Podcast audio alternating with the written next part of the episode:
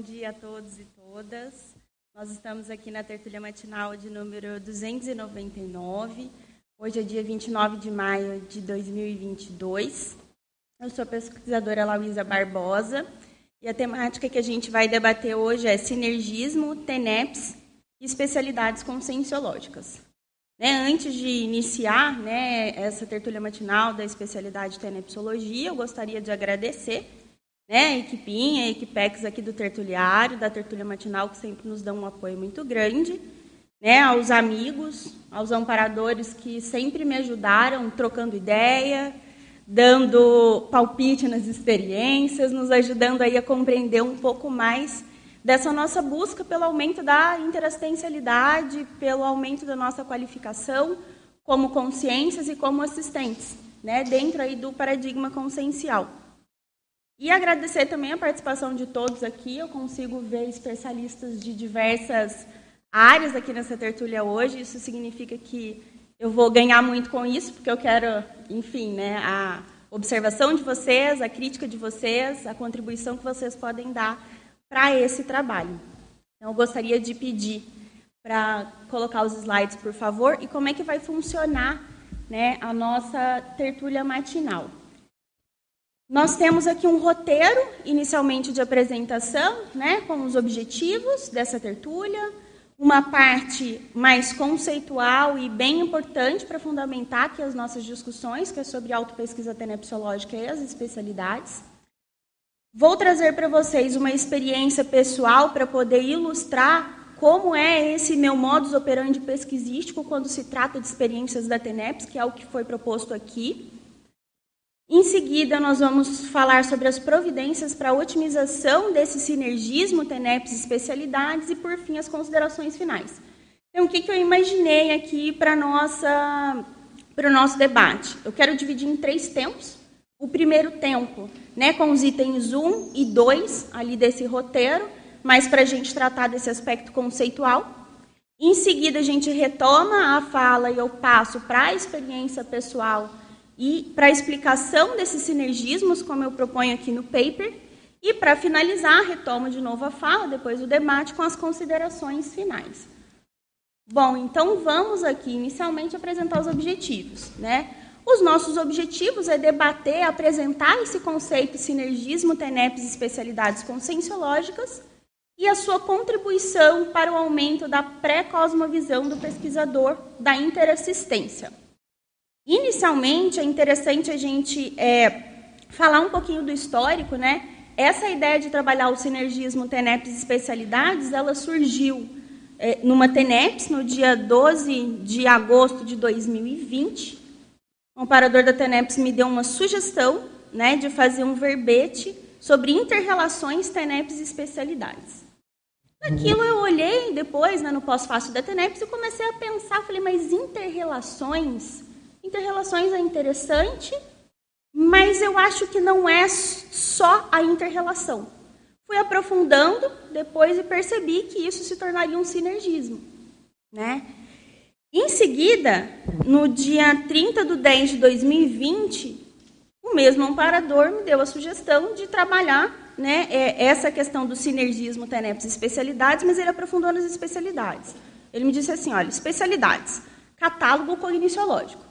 Aí no pós-fácil da TENEPS fui eu sentar e entender, eu trouxe até aqui a, a, minha anotação do dia, né? Esse dia eu tive umas quatro folhas de anotação, basicamente resultou num desenho desse aqui. Parece um desenho de criança, mas é o que eu consegui transferir do pictograma paradidático para a folha do papel. E depois, agora umas, no dia 5, é, no mês 5 agora desse ano, ele me trouxe uma ideia que eu vou apresentar aqui, que esse sinergismo TENEPS especialidade seria profilaxia para algumas automimeses. Então, esse paper é a construção de algumas ideias que vêm lá de 2020. Eu já apresentei no final do ano passado um verbete com a temática sinergismo TENEPS especialidade conscienciológica. Escrevi um artigo para o Fórum da TENEPS agora desse ano também com o mesmo tema. E agora eu estou trazendo na tertúlia matinal o que eu avancei dessa pesquisa desde então. Uma questão interessante do objetivo é que está falando ali, né, um aumento da pré-cosmovisão do pesquisador da interassistência. Eu acho que o termo pré-cosmovisão ele vai começar a ilustrar muito o que a gente vai trabalhar aqui. Lauísa, por que você não colocou cosmovisão? Gente, porque cosmovisão, para o meu nível evolutivo, é um negócio muito amplo. Muito amplo. Quando eu for fiexista nessa vida, ou em outras, ou na próxima, eu vou conseguir sentar aqui para vocês e falar sobre cosmovisão. Hoje, eu consigo falar para vocês que eu estou tentando aumentar, qualificar a minha pré-cosmovisão. Tem o verbete do professor Valdo, depois vocês podem dar uma olhada, que ele define muito bem essa questão da pré-cosmovisão e bota a gente um pouco mais na realidade. Né, as minhas pesquisas eu gosto de trazer para a realidade porque é o que a gente consegue trabalhar, mensurar com a experiência. A gente consegue aprender com a experiência. Então, é nesse holopensene de realismo, de pesquisa sobre o que a gente vivencia, é que é, esse nosso trabalho é fundamentado. Bom, TENEPS, então, é a transmissão de energia consciencial, assistencial, individual, programada com horário diário da consciência humana, auxiliada por amparador ou amparadores, no estado da vigília física ordinária, diretamente para conscientes carentes ou enfermas, intangíveis e invisíveis à visão humana comum, ou consciências projetadas ou não, próximas ou à distância, também carentes ou enfermas. Então, para fundamentar né, a nossa discussão, a gente traz o conceito da TENEPS, fazendo aquele raciocínio que eu já trouxe outras vezes. Né? A TENEPS é a doação de energias. Essa doação de energias ela é superintendida por um amparador, esse amparador de função é que rege ali o trabalho, é que traz as consciex para serem assistidas, é que exterioriza, que nos ajuda a exteriorizar as energias para as consciências também que são assistidas. Só que nós bem sabemos que energia ela não é neutra, é energia consciencial, tem informações das consciências. Então, nesse sentido, né, quando nós exteriorizamos uma energia na TENEPS, nós estamos exteriorizando informações nós estamos doando uma parte nossa. E nós somos compostos pela nossa trajetória, pela nossa biografia, pelos nossos aprendizados, pelos nossos erros, e é isso que é exteriorizado na TENEPS. Como é que eu superei uma dificuldade? Como é que eu uh, desenvolvi um trafor? Como é que eu saí daquela enrascada, né? Que eu me meti naquela vida X, Y, Z, ou nessa vida mesmo.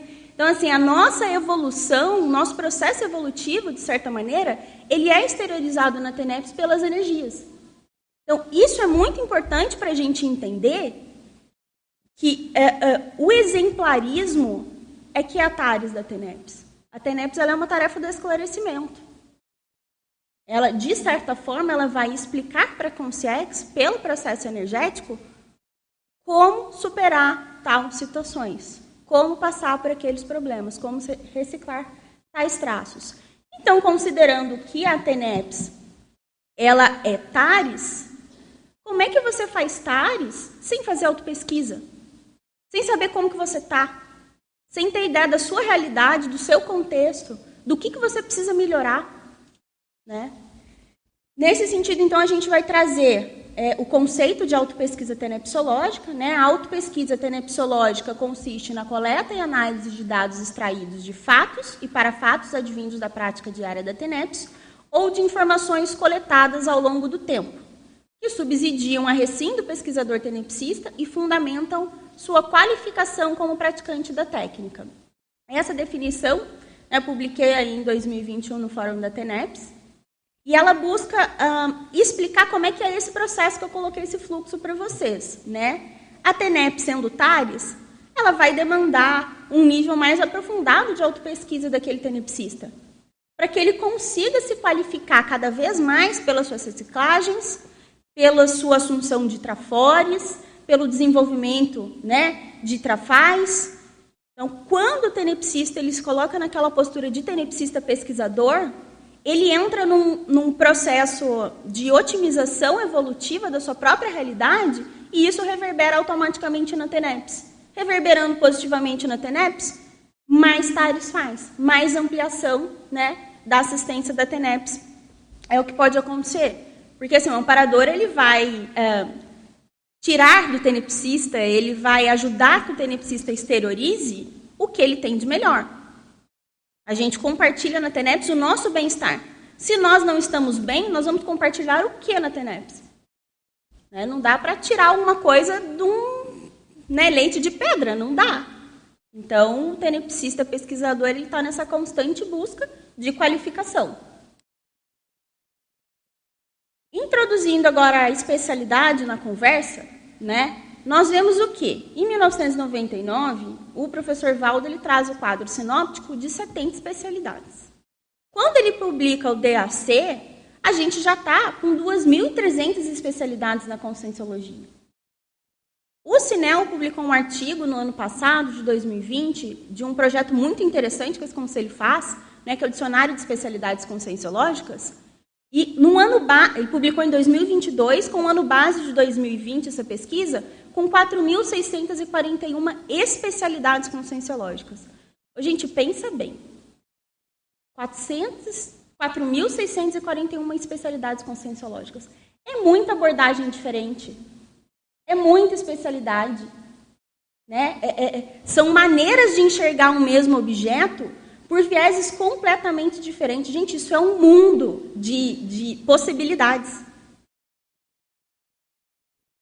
Quando a gente tem essa ideia do mundo de possibilidades, nós entramos naquele conceito que eu falei inicialmente, né? As especialidades conscienciológicas, elas vão funcionar como um catálogo cogniciológico oferecendo diferentes perspectivas de análise para uma mesma questão.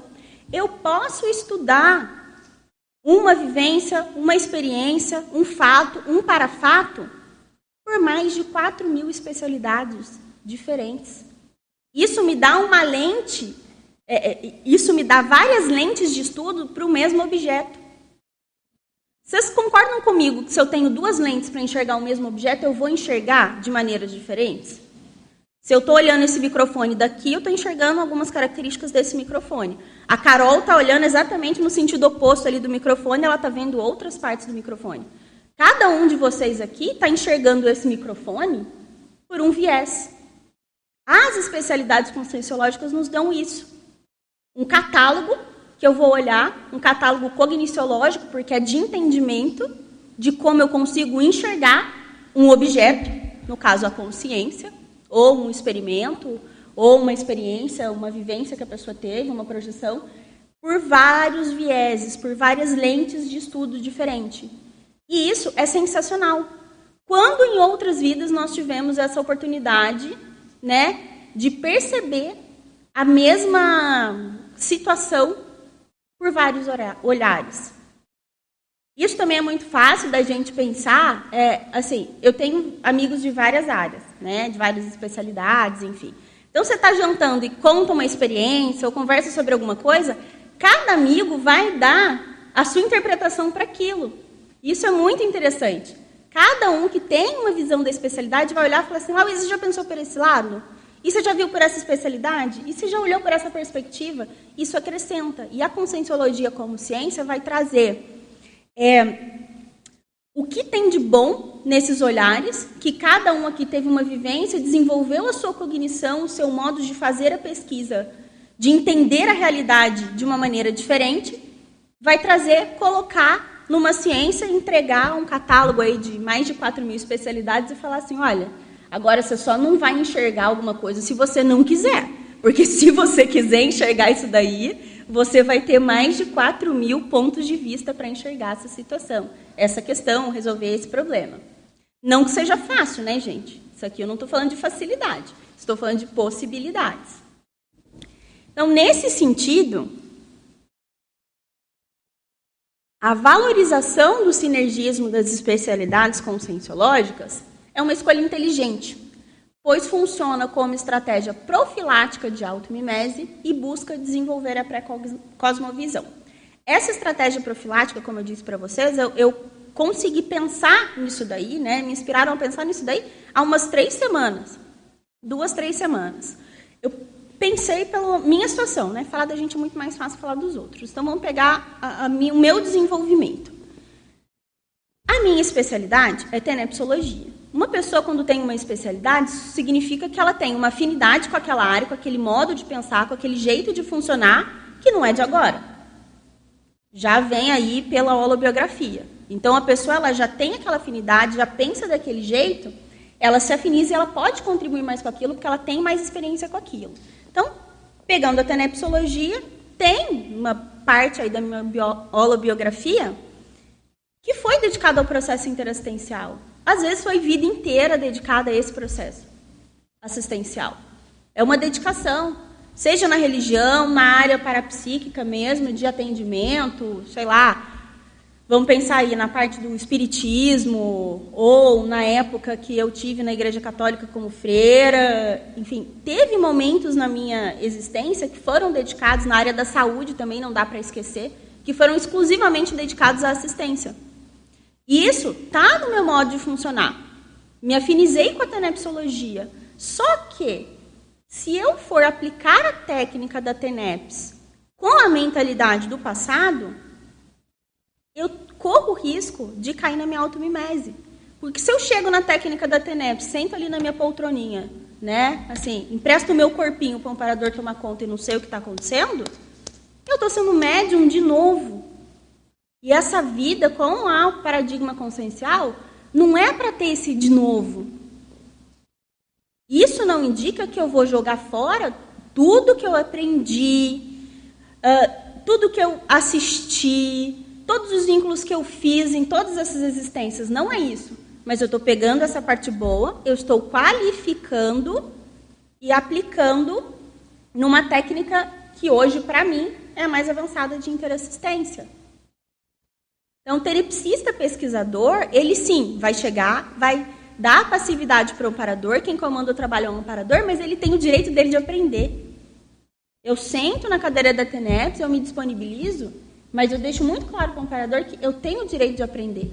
E eu aprendendo, eu vou reciclar. E eu reciclando, eu vou ser uma tenepsista melhor. As informações que eu vou passar vão ser mais úteis para o processo interassistencial. Então, é uma troca de ganha-ganha. Eu não preciso ficar sem saber o que está acontecendo, não lúcida.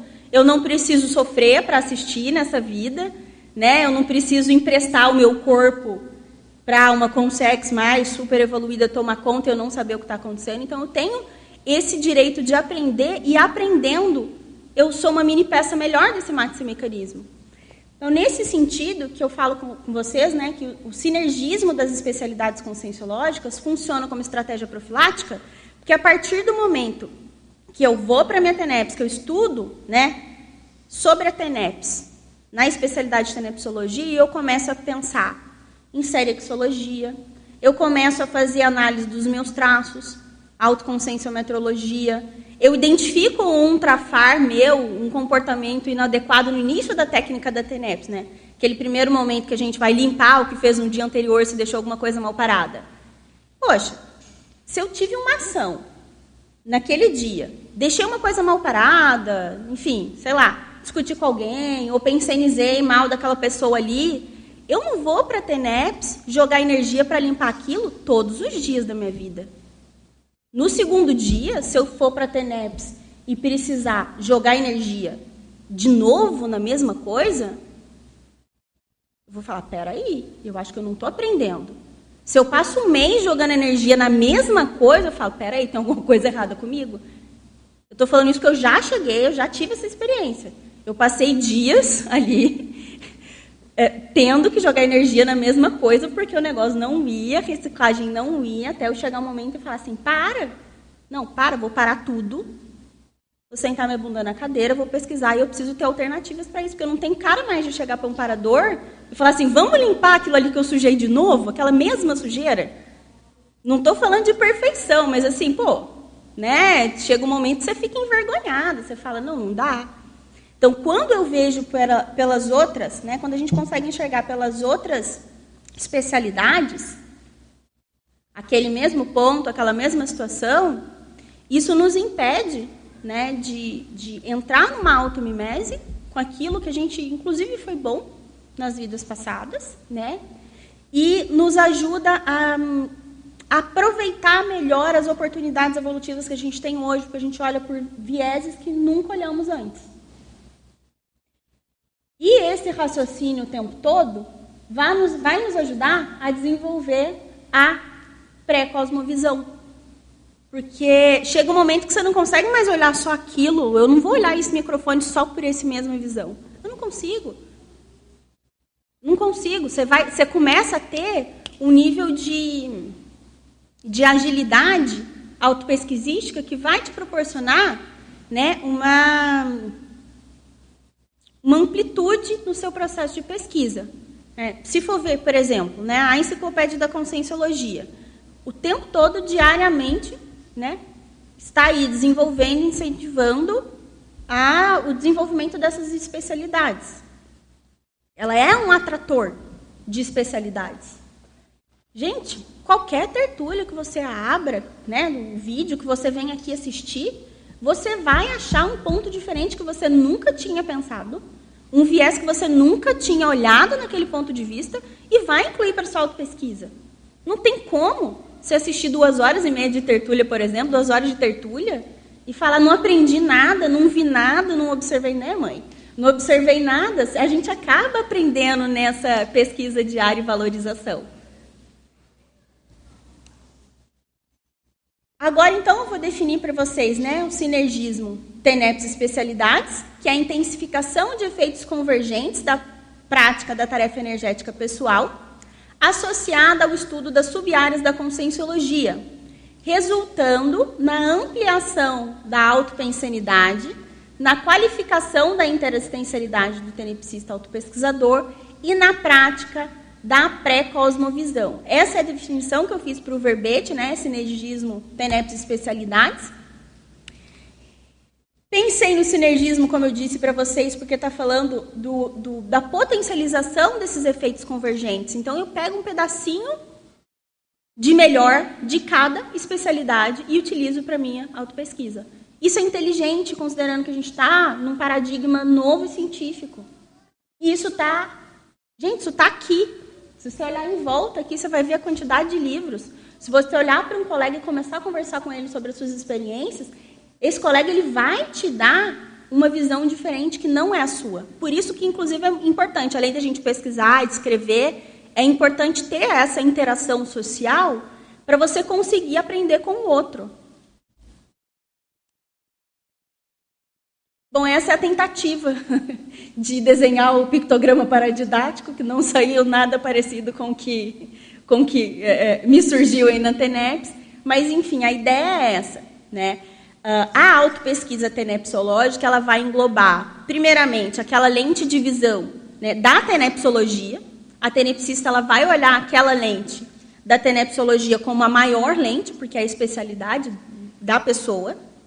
Só que as outras lentes, as, as outras possibilidades de entendimento, de cognição sobre aquele determinado assunto, elas vão contribuir, elas vão entrar dentro, entrar dentro, elas vão entrar na tenepsologia, né, na visão do tenepsólogo ali, da tenepsóloga.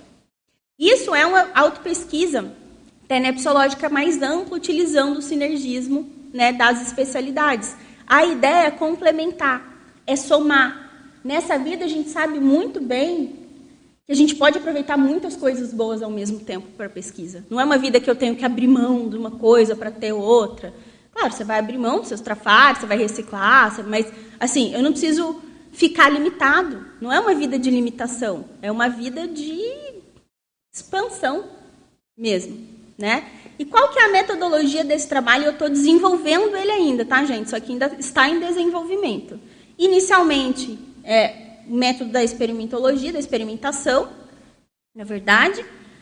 Porque esses 30 itens que eu coloquei no paper são 30 itens que eu realmente faço a minha pesquisa olhando por esses, por esses 30, até um pouco mais às vezes, por essas especialidades. E vai dessa experimentação para uma cosmovisiologia, que é a ideia de se utilizar né, todas as especialidades da conscienciologia para analisar um determinado fato para fato, experimento, lembrando que a pesquisa conscienciológica ela é interassistencial e evolutiva por natureza. Ah, Luísa, mas está muito técnico. Poxa, a gente tem a oportunidade de ter visões diferentes nessa vida que não tinha antes. Para a interassistência. Não é para outra coisa, não é para publicar, para academia, ganhar prêmios e algo do tipo, não é isso. É para eu me melhorar como pessoa, né?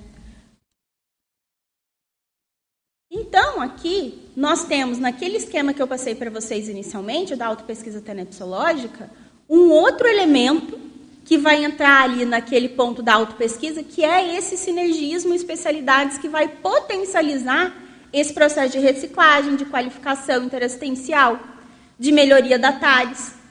Então, quando eu faço, eu incluo né, nesse sinergismo, quando eu incluo na minha autopesquisa essa visão das outras especialidades, eu vou potencializar o meu processo autopesquisístico e vou potencializar a minha chance né, de reciclar e de me qualificar interassistencialmente para a TENEPS. Esse vai ser o último slide, eu vou abrir para pergunta dessa primeira parte, né? Então, complementariedade. Vou dar um exemplo básico aqui. Se eu utilizo três instrumentos de pesquisa, o meu diário da TENEPS, a minha planilha de mapeamento de sinalética energética e o meu registro de projeções. Nisso eu tenho três especialidades conscienciológicas muito bem delimitadas, certo? Se eu junto as três, eu consigo responder algumas questões de pesquisa, ou pelo menos começar a aprofundar algumas, algumas questões de pesquisa. Qual o meu público-alvo do momento, né, alvo interassistencial? Existe um padrão de escagem feita por mim durante essa semana? Se sim, qual? Eu preciso ver se a minha sinalética demonstrou aí que eu identifiquei um padrão de escagem, né? Levei para a TENEPS, foi para a TENEPS, as minhas projeções lúcidas estão relacionadas aos atendimentos da TENEPS? Mapeei alguma sinalética específica com relação a isso? Porque às vezes a gente vai meio que no automatismo e não faz correlação uma coisa com a outra. Poxa, se você teve uma projeção interassistencial, ou às vezes foi uma projeção que está demonstrando que no momento tá, a situação está complexa, né? que tem um nível de assédio ou que tem um nível de pressão maior. E a gente não correlaciona com a TENEPS, o que está sendo atendido na TENEPS, a gente perde muita informação. Durante essa semana, mês, ano, né, qual foi o mater pensene da interassistência percebida por mim? Se vocês olharem meu último trabalho aqui da tertúlia matinal, que é aquele instrumento de pesquisa de análise do público alvo interassistencial da TENEPS, ele é um instrumento de pesquisa que traz várias especialidades para serem utilizadas, para identificar o público interassistencial e identificar quais são os traços que nós precisamos aí reciclar, né, ou assumir para atender aquele público melhor. Que seria também a resposta para essas perguntas. Gente, eu falei quase meia hora sozinha, então vou abrir um pouco de, vou abrir um pouco para vocês para as perguntas. Aí depois a gente volta com uma casuística aí é, para exemplificar. Alguém?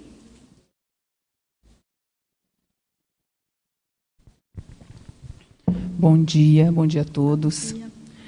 Parabéns, Lauísa, pela consistência aqui do seu paper. Muito interessante, traz muita, muitas reflexões para a gente aprofundar na TENEPS.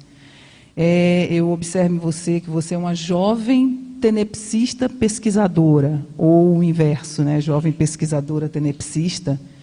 E aí eu tenho uma pergunta nesse ponto, já faço, mas assim, a outra coisa que eu observo, você é da cientificidade. Né? Então, isso é muito importante. Tira todas as dourações de pílulas e vai justamente no que importa fazer. É uma pergunta, primeiro é assim, qual foi? A gente se conheceu na dinâmica parapsíquica e eu Sim. via o quanto que você fazia pesquisa ali, anotava e realmente não deixava passar nada. Isso é muito importante. Eu queria saber de você é, você já deve ter falado em outros eventos, mas eu não estava presente. Qual foi o start, qual foi a chispa discernidora, né, que tem até um verbete a respeito disso, para você começar a TENEPS nessa vida? Porque você já falou que é uma coisa holobiográfica, uhum. né? por hipótese você já participou disso. Qual foi essa chispa discernidora de você entrar nesse trabalho super importante, interassistencial, e depois vou aproveitar que você falasse justamente um pouco, você já disse que tem uma TM, né? uma tertúlia matinal, dessa complementariedade que você colocou aqui, desses itens, se você puder explorar um pouco. Uhum, tá. Bom, meu vínculo com a TENEPS foi meio rápido, digamos assim. Eu conheci a Conscienciologia e vim para cá final de 2015, em novembro de 2015, quando eu estava completando 30 anos. E logo em seguida, em março, eu fui fazer minha primeira dinâmica da TENEPS. Eu lembro que eu estava hospedada na casa do meu pai e eu falei com ele, falei, gente, esse mundo aqui é um mundo cheio de coisa, coisa muito boa, e eu estava indo para a dinâmica, eu estava tendo tanta experiência boa, eu estava tendo noites maravilhosas, de projeções maravilhosas, e isso para mim era muito novo nessa vida, ter noites de projeções maravilhosas. Eu cheguei para ele e falei assim, onde eu posso ir porque eu quero doar isso que eu estou sentindo? Eu não posso ficar com essa felicidade toda para mim. E naquela época eu estava assim, com muita energia e eu estava muito empolgada com toda a situação.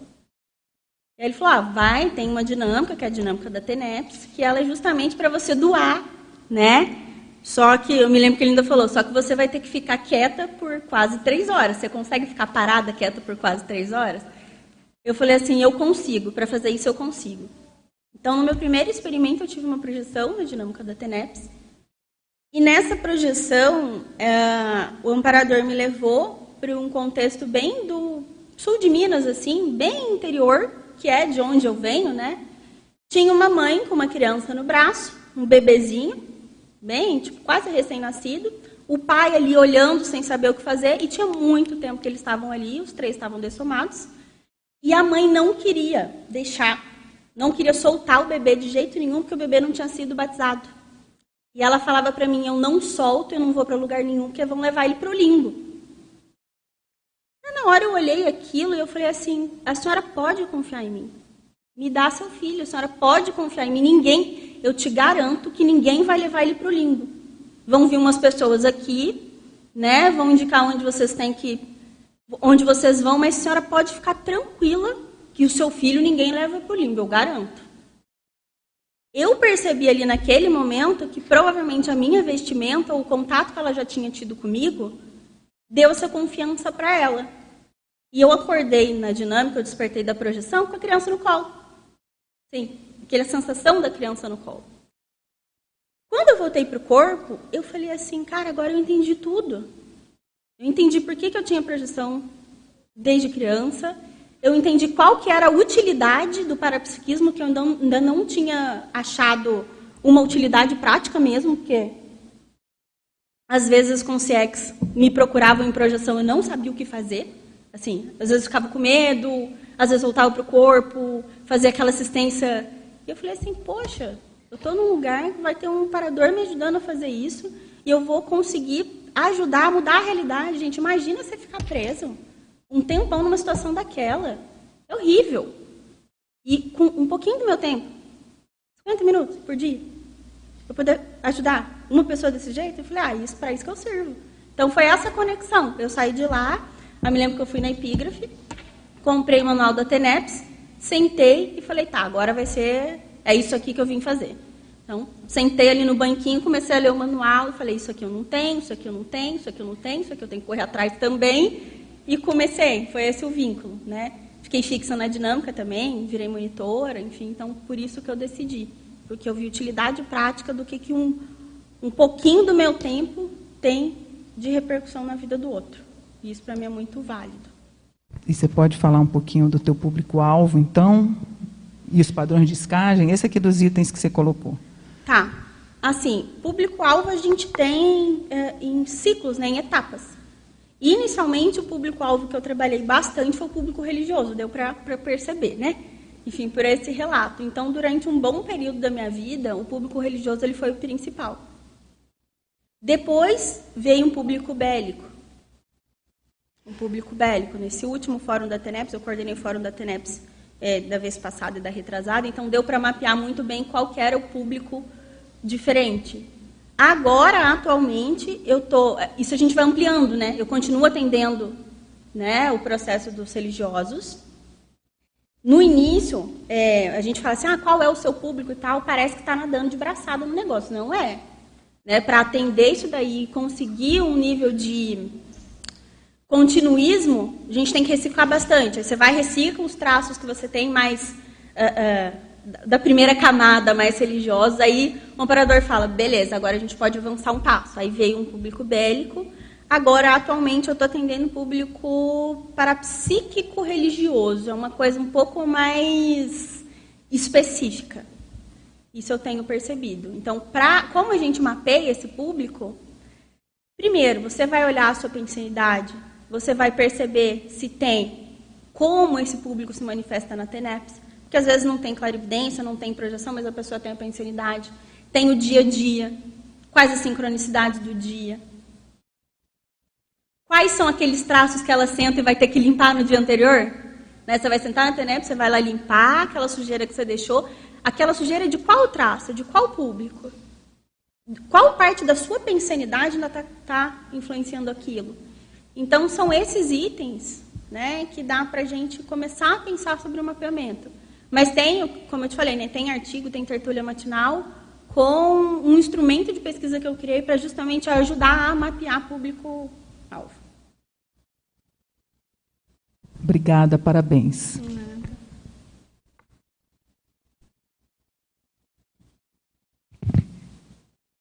Luísa, bom dia.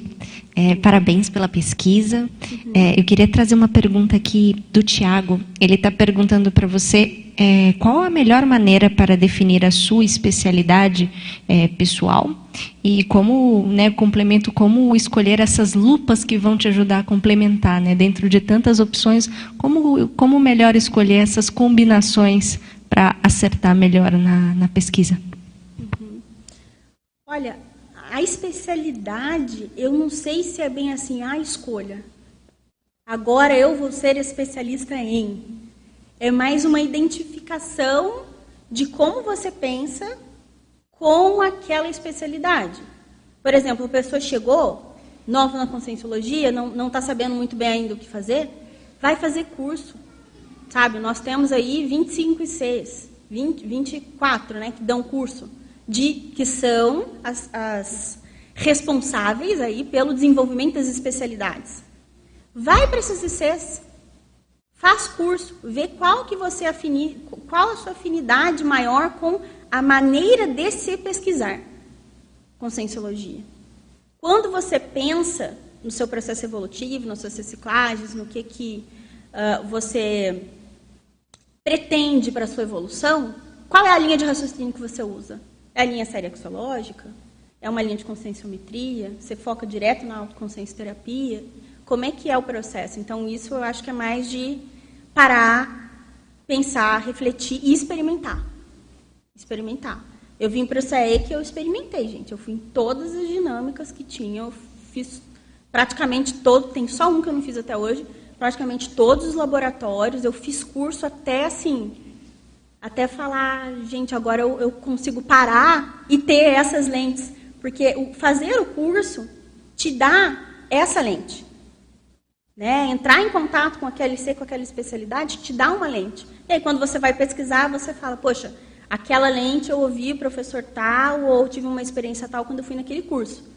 Isso aqui eu posso usar e posso usar para analisar o restante das minhas experiências. Não sei se eu respondi, mas eu acho que E você acha que, ah, como você disse, né, por vidas a gente vem fazendo isso. Você acha que a gente pode, como você disse, experimentar novas lentes e talvez não ter tanta afinidade, mas elas vão, vão dar um ponto de vista que, que vai ser complementar? Então, de, de repente, nessa, nessa experimentação, buscar, como você disse, abranger para para ter uma, uma percepção a maior do todo, nessa pré-cosmovisão. Tem lógica? Tem lógica. Às vezes você não tem tanta afinidade, ou às vezes o negócio é hard mesmo. Você vai lá para os cursos da Conscious.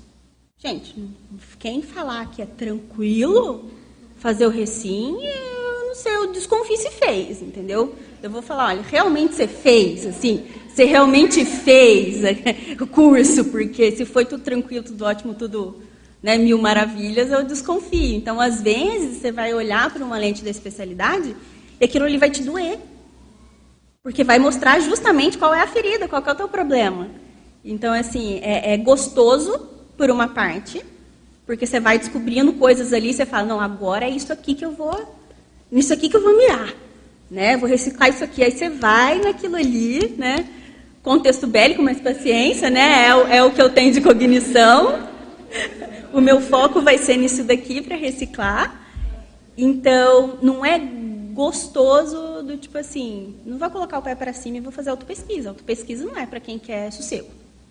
Você quer sossego, tranquilidade, né? Não, não, não começa. Ou oh, fica ali, mais ou menos, na água morna. Né? Mas ela vai te dar uma lente que depois você não vai conseguir. O bom da cognição é isso. Quando a gente tem um conhecimento, abriu a cabeça, gente, não dá. Você pode até tentar. Não, não quero olhar, não quero olhar, não quero olhar. Não adianta. Você já viu? Laís, eu queria, em primeiro lugar, agradecer o avanço que você está trazendo né, a esses estudos nessas áreas.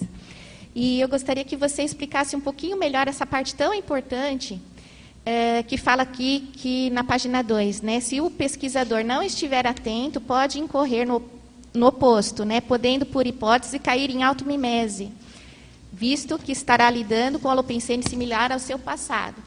Eu queria saber, assim, na sua prática, como é que você lidou com isso, é, com esses públicos que apareceram, como que essa técnica tem ajudado nas suas análises, né? Eu vejo aqui a questão do, dos retropensenes, né, que, querendo ou não, nós somos meio viciados nessa retropensenidade. E isso dificulta as análises, né, da, colocar em perspectiva as nossas abordagens. Então, como é que você vem utilizando isso daí? Olha, um dos maiores aprendizados que eu tenho tido, né, e para mim é uma construção ainda, é aquela questão de não resolver o problema do outro. Tá na minha retroforma, na minha maneira de pensar, eu vou fazer o desassédio do coleguinha. Eu vou botar ele embaixo da minha asa e acabou, tá tudo resolvido, tá funcional. É o processo da TACOM. Em última instância, se eu for analisar isso, é a TACOM. E chega um momento que a gente entende que isso não, não dá mais. Eu posso ajudar, proporcionar é, é, um ambiente um pouco mais homeostático para a situação, se eu já reciclei aqueles pontos, se eu já passei por aquele caminho ali, mas eu não vou chegar para a aula e falar, Áurea, agora, assim, tá comigo, você relaxa que está garantido seu processo evolutivo. Não é assim. Ou te tratar como uma pobrezinha, ai, tadinha, judiação dela, sofre tanto, vem cá que eu vou te dar um colo. Isso eu posso fazer no início, no acolhimento. Depois, Áurea, se você quer sair dessa situação, minha amiga, se emenda. Você precisa do quê? Você quer ferramenta? Toma aqui, tem essa ferramenta. Você quer ajuda? Tô contigo. Te ajudo, te dou suporte, mas eu não faço para você. Então, eu acho que o, o, o mais difícil para mim, até hoje, foi isso. Inclusive, tem a ver com o que eu vou voltar aqui e vou passar da questão da experiência. Ilustra bem essa situação. E esse catálogo de especialidades seria técnica para evitar automimese? Em que sentido aí? Uh, é possibilitar a pessoa a reflexão acerca dessas especialidades? Ref... Ou você ali naquela hora vai estar buscando outros olhares? É assim, o catálogo da especialidade, o olhar para esses viés é depois que acontece o fato. É igual ao TENEPS. A gente não vai parar e analisar durante a TENEPS. Às vezes acontece de ter autopesquisa durante a TENEPS, mas não é o dia a dia. Então, assim, eu vou analisar o fato e vou olhar lá, Luísa, como é que você tratou a situação junto com a Áurea quando estava acontecendo aquela assistência. Amadurecer, Aí, né, com, esse, com o experimento. Você vai amadurecer. Consciência é, metrologicamente, né? Uhum. Como é que você tratou a Áurea? O que, que indicou? Quais traços você tinha? Você conseguiu ver qual relação que você poderia ter com ela no passado? Por que, que ela te fez essa pergunta? Será que porque você deu aquele exemplo, né, de da parte religiosa da Tacon, será que a aura também tem a ver com o seu passado religioso e ainda é taconista? Ou é, são esses tipos de reflexões que essa técnica, eu ainda pretendo elaborar um instrumento de pesquisa, eu, eu curto os instrumentos de pesquisa. Ainda pre, eh, pretendo elaborar um instrumento de pesquisa para deixar isso mais claro. Mas a ideia é essa, é a pessoa refletir por essas lentes, né? E conseguir olhar o objeto. Por isso fazer curso nas ICES é importante. A crítica, né? A sua capacidade crítica e conforme você vai fazendo, ela fica just in time, né? Fica em cima do lance isso. lá, aí você já não vai reproduzir aquela pensenidade naquela naquele instante, né, da, da assistência. Você já vai estar atuando Exato. diferente. Por isso que a gente não pode, assim, na minha visão, tá? Isso é para minha realidade. Ficar fechado num curso de uma IC só, só com uma abordagem. Isso vai te limitar e às vezes você vai estar tá avançando da vida passada, vai estar tá avançando, ok. Mas assim, pode mais, sabe? Você pode ver mais por outras lentes. Então a gente precisa dar uma olhada, porque Gente, isso aqui é a Disneylândia do conhecimento. Vamos combinar o negócio. Você tem tudo, você tem dinâmica de várias especialidades, você tem curso, então você tem as lentes disponíveis. É só você ir lá buscar e aprender a segurar a lupa. Depois que aprendeu, não para mais. Né? Depois que a gente aprende, a gente não para mais. Aprender a usar a lupa, gostei. Aprender a usar as lupas. Luísa, queria aproveitar essa abordagem, continuar nessa abordagem do catálogo coniciológico, né? Uhum. Então, esse exemplo que você acabou de colocar aí, a proposta de como elaborar o catálogo, é, eu posso resumir que a partir de autoexperimentos, você vai fazendo conexões, né? Você vai olhando o mesmo uhum. experimento com diversas lentes. Veja se tem lógica isso. Isso exige uma certa condição, por exemplo, de tenepsista veterano? Segunda pergunta para ajudar. Um tenepsista jejuno, ele conseguiria fazer isso com essa mesma metodologia? Na sua opinião, é isso? O Marina, na minha percepção, tenepsável já tem que estar fazendo isso. Não é o tenepsista veterano, não é o tenepsista jejuno, é aquela pessoa que está se preparando para a. Porque, pensa bem assim, a gente vai se preparar de acordo com o manual. Para conseguir atingir aqueles pontos, chegar naqueles pontos, pelo menos numa maioria, opa, na maioria né, dos pontos no nível de auto-organização, de homeostase necessária para começar a tenepse, a pessoa tem que estar imersa numa auto-pesquisa, para ela conseguir se melhorar e começar a técnica. Então, assim, essa visão, quanto antes a gente iniciar, melhor. Isso não quer dizer que a pessoa tem que ter uma projeção de consciência contínua na TENEPS todo dia, ou que ela tem que ter tido uma projeção de consciência contínua na TENEPS, conhecer um parador, falar com ele de cara a cara. Não é isso. Mas a pessoa pode analisar um fenômeno, um pensene, o relacionamento dela com o grupo Karma, por exemplo, quando a gente vai começar a treinar, a gente vai olhar quem está à minha volta.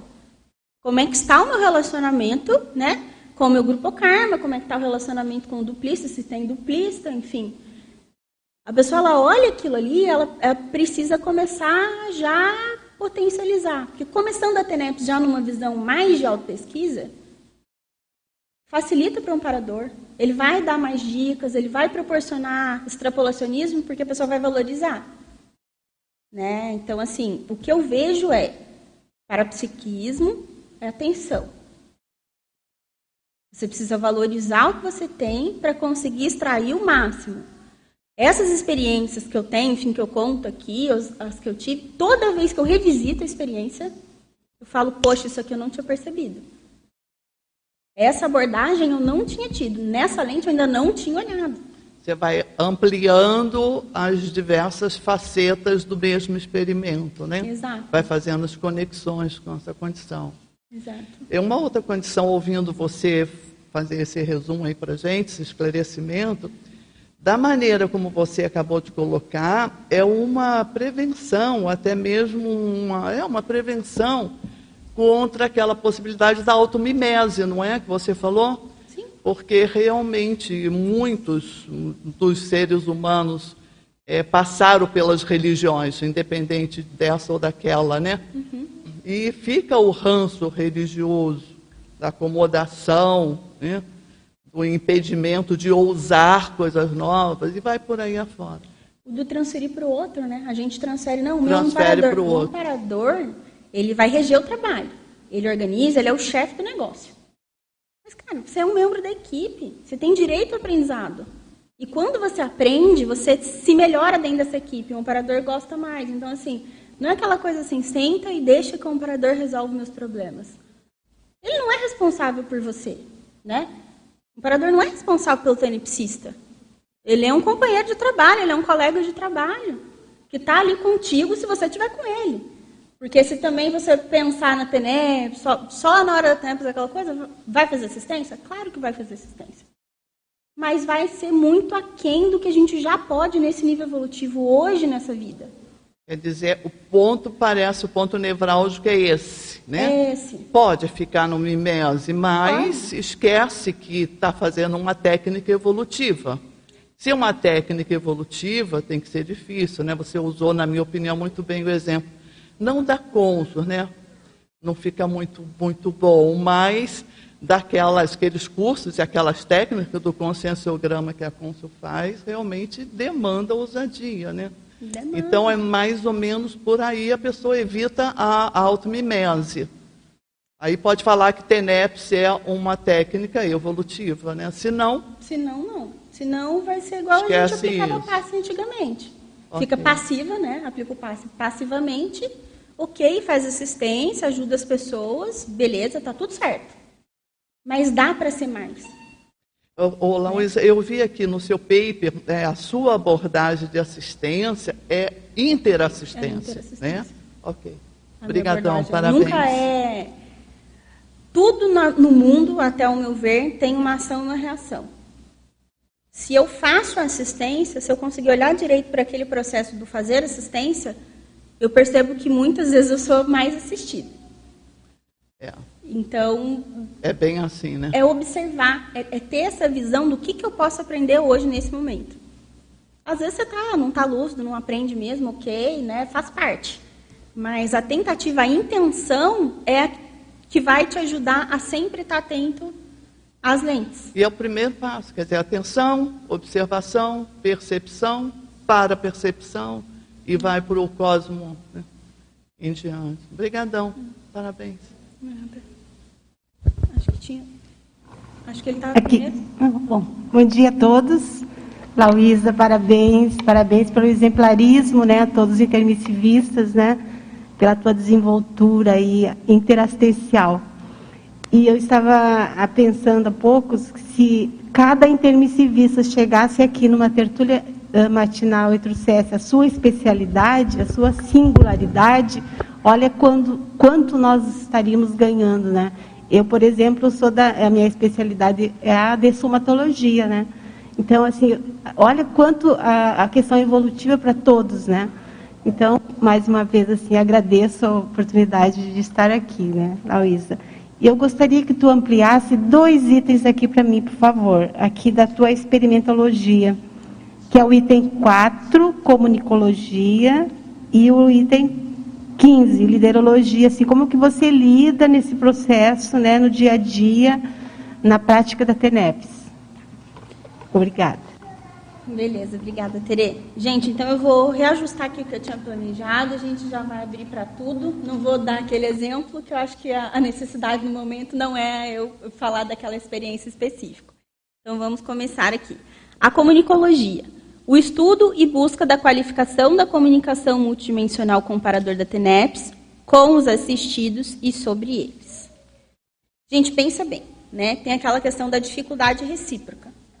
É tão difícil para a gente se comunicar com o operador, como é difícil para o operador se comunicar com a gente. Quando nós estamos nos preparando para a técnica da TENEPS, a gente precisa pelo menos ter uma noção de como é que vai ser esse, essa comunicação. Tem laboratório da TENEPS que dá para ser feito. Tem dinâmica da TENEPS. Tem muito estudo. Então, assim, vou te dar pelo. Vou falar por mim. Como é que eu fiz essa questão? Eu tinha muito receio do processo de semi-possessão. Eu nasci nessa vida com uma coisa assim. Incorporação nessa vida não. Eu vim, eu via muita gente da minha família fazendo uma assistência muito grande, né, nesse sentido, e eu falei, eu não consigo. Eu falei, poxa, então eu vou ter que me comunicar diferente com o comparador, porque eu não sou a pessoa que vou sentar e vou, vou falar assim, ó, meu corpo está aqui, eu não tenho tanto essa docilidade assim. Meu corpo está aqui, agora você faz o que quer. Então, eu fui estabelecendo uma relação com o amparador antes de começar a ter NEPs. Como é que eu me comunico com o amparador? Primeiro, tem que mapear a sinalética, gente. Senão você não sabe quem está chegando do seu lado. Então, quando a gente começa a ter NEPs, dá para perceber que o comparador chegou. Você tem a sinalética, você sabe, porque aí é o ok para mim, do tipo, agora você pode soltar suas energias, porque quem comanda o trabalho já está aqui. Né? O chefe do serviço já está aqui, ok. Outra questão, né? Tranquilidade e calma para perceber a situação. Porque comunicar com o operador demanda um nível de clareza mental e de abertismo também. Porque às vezes vem uma ideia, se você ficar assim, essa ideia é minha, essa ideia é de quem, o que está acontecendo, o que, que é, pega a ideia, anota a ideia, vai pensar sobre ela depois, se debruça nisso. Porque pensa bem, ó, lá em 2020 que eu tive esse primeiro ponto. Se eu não parasse para pensar, um mês depois eu não ia ter a ideia, o amparador não ia ter falado assim, ah, catálogo cogniciológico para eu pensar mais. Então, a valorização da comunicação que já tem, ela é um ponto, ela é uma ponte para você abrir a comunicação com o amparador. Então, isso é, enfim, é importante, né? A comunicação com os assistidos. Eu volto de novo, né? Das sinaléticas.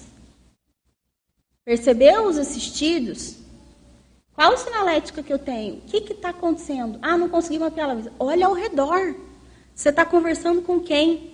Quem são as pessoas? Essas pessoas, se você olhar bem para a cara da pessoa, você começa a pensar. Você, você, começa a perceber de onde você conhece, qual é o pensando da pessoa, mas aí você tem que estar tá focado naquela situação. Eu vou olhar para você, eu vou olhar como é que é seu cabelo, como é que é sua roupa, como é que são os seus brincos, como é que você se porta na cadeira, quais tipos de palavra você usa, como é que é a sua lógica de raciocínio. Isso já me ajuda a entender qual é o contexto de consexo que a gente está trabalhando.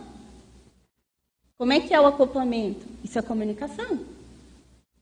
Né? Isso é comunicação. E sobre os assistidos, assim, eu tenho algumas experiências em que eu quero entender esse processo interassistencial eu falo com o operador, falo, olha, eu não estou conseguindo entender isso aqui. Como é que eu consigo melhorar a minha assistência nesse ponto? Como é que eu consigo é, é, é, ser mais exemplarista nisso? E às vezes ele me dá dica por telepatia no TENEPS. Olha, essa abordagem seria uma melhor abordagem. Quando trata de trabalho voluntário, eu recebo mais dicas. Né? Porque voluntariado é um pouco mais amplo do que o, o ego, né? Então, assim, quando é trabalho voluntário, tem mais inspirações, mais ideias, é, essa comunicação ela funciona melhor com o amparo de função, porque o resultado ele vai ser um pouco mais amplo também, né? Um pouco não, muito mais amplo, né? Agora, você perguntou liderologia, né? O exercício diário do epicentrismo consciencial lúcido na aplicação da TENEPS e na pesquisa sobre o atendimento às consciências e consciências líderes durante a técnica. A gente tem que entender o seguinte, é, o epicentro da nossa TENEPS, né, no, no caso o tenepsista, ele já está exercendo um processo de liderança. Aí a liderança é em quê? Aí eu volto para o público-alvo. Se eu estou conseguindo atender essas consciências, o amparador olha para mim e fala, Luiz, agora você dá conta de atender isso aqui. Vem. Vai abalar as estruturas. Quando é um público novo, você ainda vai acostumar com aquilo ali. Mas algum processo de liderança naquilo você tem. Eu já cheguei a, a perceber, enfim, em projeção, consegue sendo trazidas para a TENEPS, que elas olharam para mim e falaram assim: Nossa, a gente te achou, o que, que a gente tem que fazer agora? Olhei aquilo e falei: Olha, deixa eu contar um negócio. Estou mandando mais nada, não, não mando mais em nada. Tem um cara aqui, que eu estou obedecendo, inclusive, que ele tem mais noção do que, é para fazer agora. Fala com ele. Assim, é desse jeito que eu trato a minha TENEPS, tá, gente? Não tem um, um on, um nossa, não, é assim. Olha, eu não estou, hoje em dia, eu não, eu não, sei muito bem o que tem que fazer. Tem uma pessoa que está mais lúcida que eu, que está melhor, que vai poder te orientar. E outro ponto, a questão, né? O próprio trabalho voluntário. Trabalho na Unicim, a gente lida com líderes. Então, esse processo de atendimento a líderes, ele faz parte do meu dia a dia pelo trabalho que eu estou fazendo. Então, esse tipo de questão a gente precisa entender e pensar. Pensar sobre como é que é a minha liderança. Eu sou líder em quê? Na minha trajetória dessa vida, né? Eu fui coordenadora do quê? Eu estava liderando que tipo de grupo? Então, esse é o raciocínio mais amplo mesmo. Atrás, pode. Alô? Deu. Bem, parabéns, Laísa, né, pelo paper, pela apresentação. Eu queria. A gente conversou um pouco sobre esse assunto, né? Eu queria voltar um pouco. É a última linha da primeira página, né? É, considerando esses aspectos, se você escreveu aqui, né? É, ele escolhe uma lente de pesquisa, uma abordagem, uma especialidade mais adequada ao perfil e interesses pessoais para compreender e planejar o seu processo evolutivo. Né? Em cima dessa, dessa, dessa frase, eu queria fazer duas perguntas. É, primeiro, né, uma vez que a especialidade tem relação, ver se eu entendi certo, uhum. a compreensão do processo evolutivo, eu queria saber, primeiro, qual é a relação que você faz com relação da escolha da especialidade com relação a uma mudança de paradigma pessoal? Porque muda a tua lente, muda a tua compreensão do processo evolutivo. E nesse processo de escolha, se você faz alguma relação, ou fez, no seu caso, na sua casuística, uma vez que ele sustenta, né, existe uma especialidade principal que sustenta, é, com o megatrafor da pessoa. Você colocou que tem o perfil, né, que tem várias questões associado ao temperamento, próprio passado, né, etc. Mas qual seria, na tua opinião, o papel do trafor na escolha ou determinação, enfim, dessa especialidade que a pessoa vai atuar? Eu acho que o trafor está diretamente relacionado né, à especialidade que a pessoa escolhe para planejar o seu processo evolutivo, porque é a maneira que ela funciona. Assim, se eu não tivesse nenhuma vida com na assistência, dedicado, enfim, não ia ter pega, não ia ter link com a TENEPS. Assim, como é que a pessoa ela vai pensar vários momentos do dia, no meu caso, eu penso vários momentos do dia sobre TENEPS. Isso está na minha pensanidade. Quando eu não estou fazendo nada para concentrar ali, eu estou pensando em como melhorar a minha qualificação interassistencial. Se isso não tivesse a ver com o meu Trafor, eu não ia conseguir nem me motivar para a pesquisa. Então, assim, potencializa o Trafor, o paradigma consciencial ele vai potencializar o Trafor. Uma coisa é, bom, vou, enfim, fazer uma assistência taconista, vou resolver o problema da pessoa que está chorando agora, eu assisti. Isso foi o que eu fiz muito em vida passada. Muito. Teve sua importância? Teve sua importância, claro, é importante. Se a pessoa está com fome, você vai dar um prato de comida? Cara, maravilha, você tirou a fome da pessoa. Só que o paradigma consciencial, ele traz um, um, um complemento muito importante, é você pode dar um prato de comida, mas você vai sentar com a pessoa e vai ajudar a pessoa a refletir o porquê que ela está naquela situação que ela não está conseguindo é, ter renda para comer. O que está acontecendo? Vai ampliar. A TENEPS é isso que faz comigo. Né? Na minha casuística. Como que eu amplio a minha interassistência? Como que eu aprendo mais sem considerar o assistido, às vezes, um pobrezinho coitado, que não tem condição nem de ser dono do seu próprio processo evolutivo, porque às vezes quando a gente chega assim, Ai, tadinho, pobrezinho, coitadinho. Você está olhando para a pessoa e está falando assim, gente, mas não tem capacidade nem de, de evoluir sozinho por ele mesmo? É você chegar e falar assim, olha, ajuda está aqui, vamos te ajudar, mas assim, o esforço é seu. Eu me lembrei de uma coisa que é muito clara. Você é professor, né?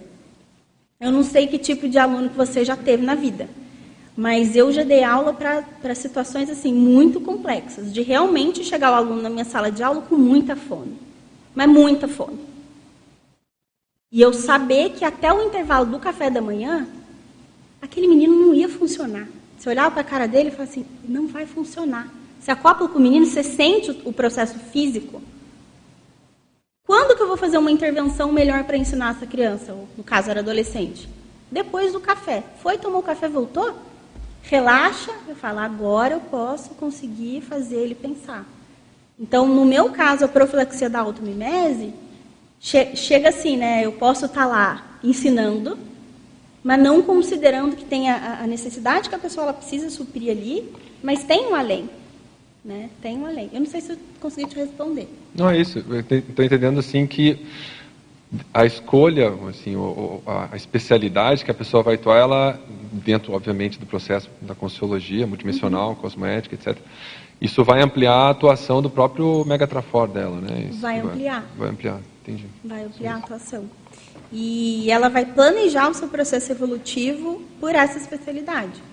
Eu tenho, enfim, amigos que estão muito firmes assim com a sua especialidade de pesquisa.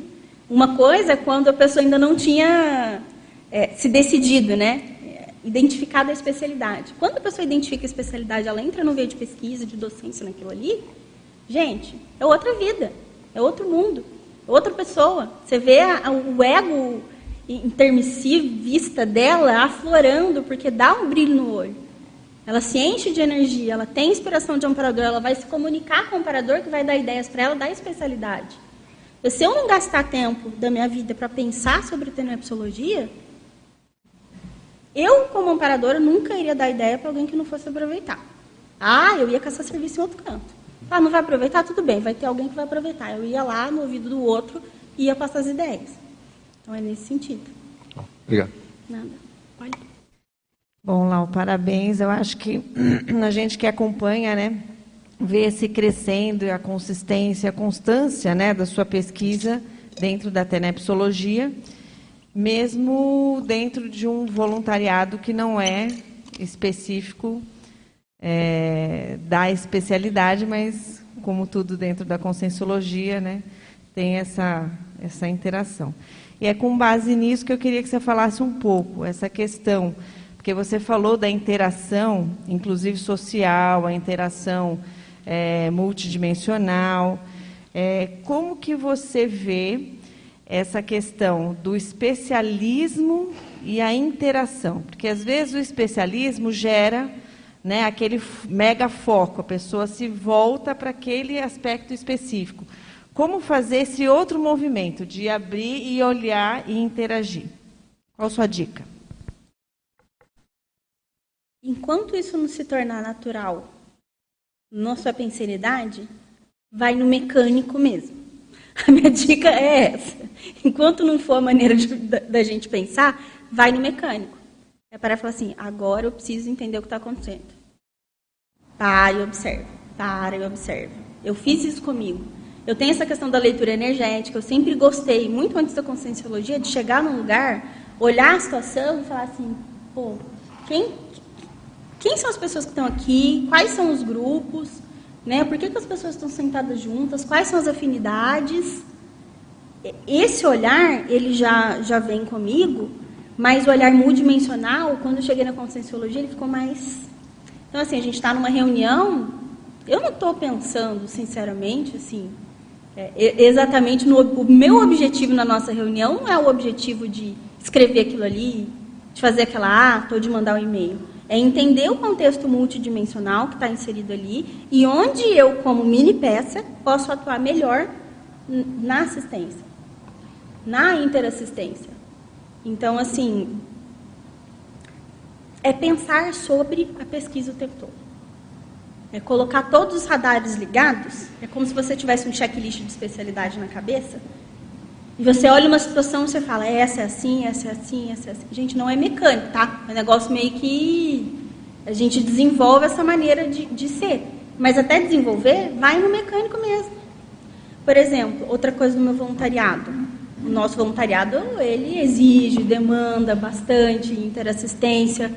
Mas se eu não estou pesquisando simultaneamente, eu perco força no voluntariado. Se eu não estou alinhada com a minha especialidade de tenepsologia, o meu desempenho no voluntariado, ele fica aquém do que eu posso. Porque isso aqui me vincula a uma outra parte da minha ProEx. A tenepsologia é uma especialidade focada na interassistência. Então, assim, as demandas que chegam não são demandas que eu vou só, ah, vai ser para o fulano, vai ser para o Beltrano. Não, vai para a minha TENEPS primeira instância vai para a Meteneps, vai para a nossa TENEPS, para depois ter o desenrolar intrafísico, né? Então, eu acho que é uma, é um esforço, sabe, Poli? Que a gente aprendeu no curso intermissivo e aqui é um esforço para recuperar o que a gente aprendeu. É, porque eu vejo que não basta a gente simplesmente pegar o material lá do Cinel, olhar as 4.600 especialidades, sem interagir com aquela especialidade. E você trouxe é, na sua vivência o fato de que a hora que você chegou, você passou por todas as dinâmicas, à exceção de uma. Você não, foi dinâmicas fazer... foram todas. Só o ah, laboratório tá. que tem um que eu ainda não fiz, mas esse ano ah, tá. E, e assim, todo, fez todos os cursos. Então, essa coisa de, é, de ter o um mínimo de contato com a, os especialistas né, que se propõem a, a, desenvolver aquela área de especialidade dentro da IC, dentro do, do Colégio Invisível. Então, essa interação me chamou a atenção, porque não é simplesmente, teoricamente, eu sozinha, no meu autodidatismo, pegar e fazer essa, o que eu entendo da interação da minha TENEPS com a evoluciologia ou com a extrafisicologia. Não, eu vou lá ver quem fala sobre isso, interagir mesmo, entrar naquele campo, perceber a Equipex. Né? Então, eu percebo muito isso no dia a dia, porque a gente vai almoçar, a gente tem horário de voluntariado que a gente vai tratar as demandas do voluntariado. Mas não são só isso. Aí a gente vai almoçar, aí entra outro assunto. A gente vai fazer atividade física, a gente percebe o, a mudança do, do grupo, né? E do que vai acontecendo com quem está no nosso entorno. Então, essa interação eu acho que é um, um, um aspecto relevante nesse sinergismo. Que é a experimentologia, né? Quando você está num campo de alguém que é especialista naquilo ali, de uma IC que tem aquele mater pensene, você emerge numa experiência. Então, você sai às vezes num curso aprendendo coisas, entendendo coisas que você nunca ia entender lendo só. Nunca. Pelo menos eu, no meu nível evolutivo. Eu nunca ia entender lendo. Eu vou depender da energia daquela pessoa que está falando, que tem autoridade moral, que tem exemplarismo na área, aquela energia vai entrar na minha psicosfera, vai acoplar comigo. Eu falo, opa, peraí, abriu mais um campo de visão aqui.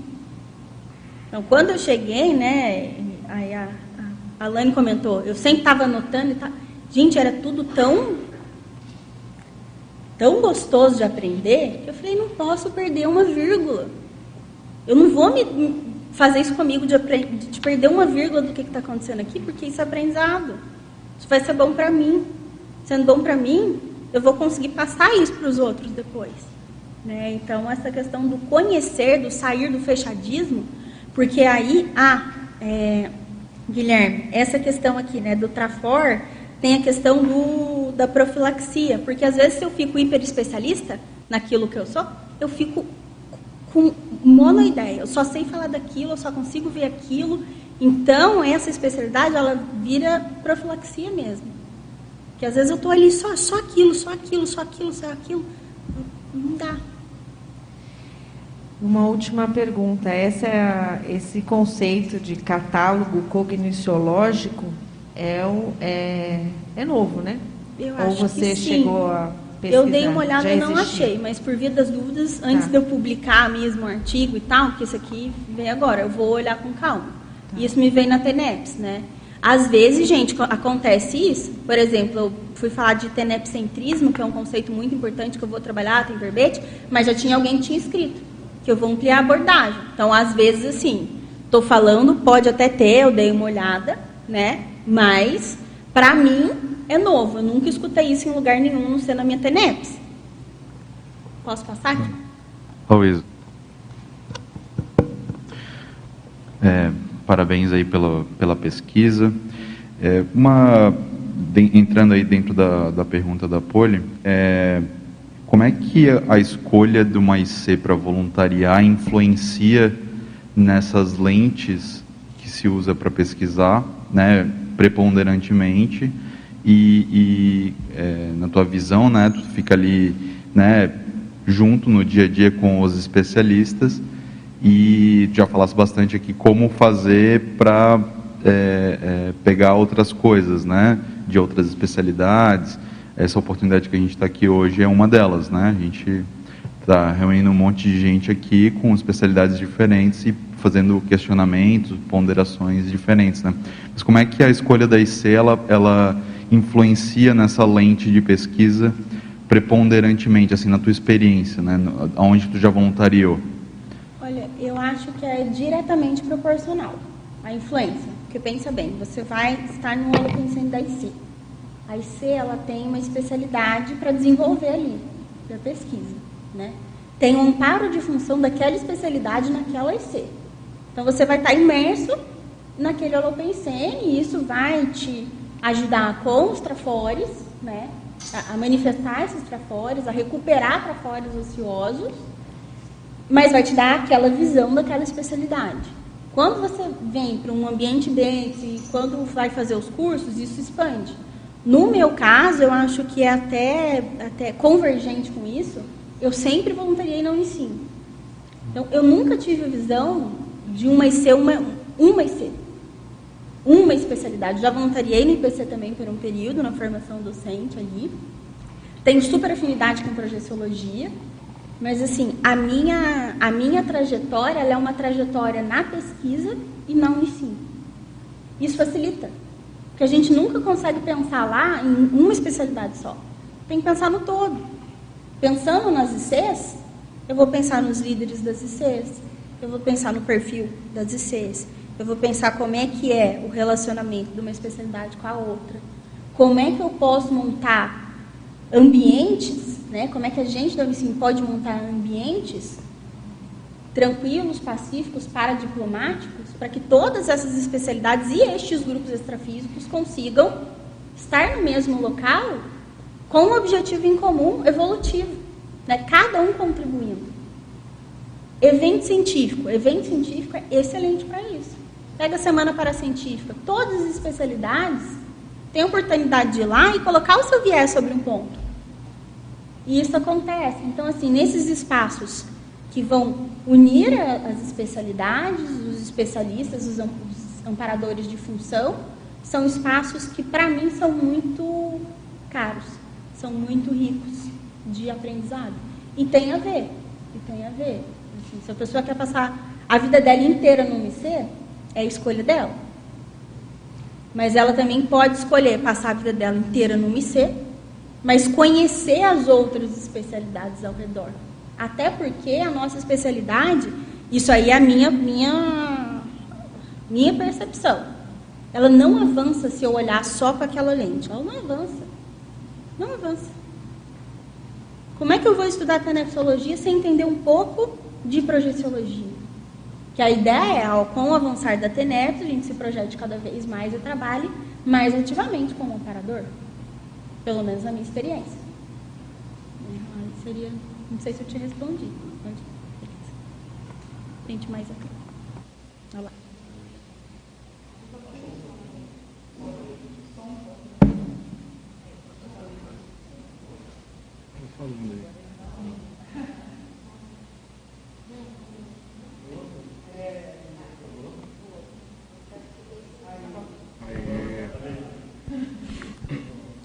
Excelente dia a todos. Parabéns pelo verbete.